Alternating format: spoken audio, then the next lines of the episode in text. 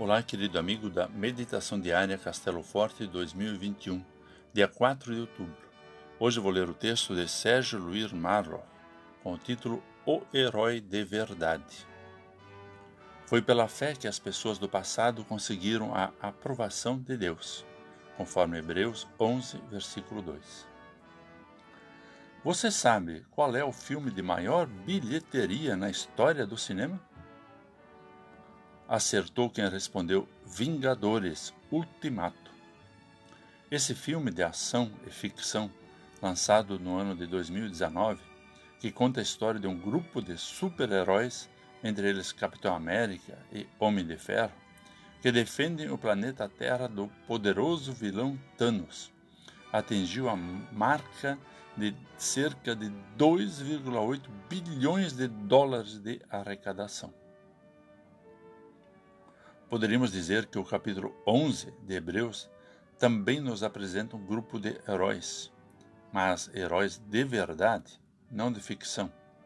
Homens e mulheres de carne e osso, gente como a gente, que no Antigo Testamento confiaram plenamente em Deus.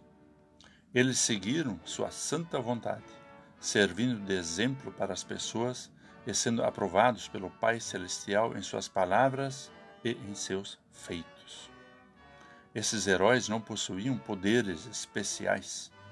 Eles foram seres humanos pecadores, assim como nós, sendo que também por eles Jesus Cristo morreu na cruz e ressuscitou ao terceiro dia.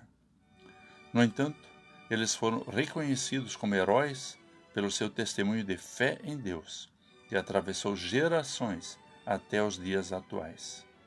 Eles confiaram plenamente na promessa feita pelo Pai de enviar o Messias prometido, Jesus Cristo, o único que realmente nos salva da morte eterna.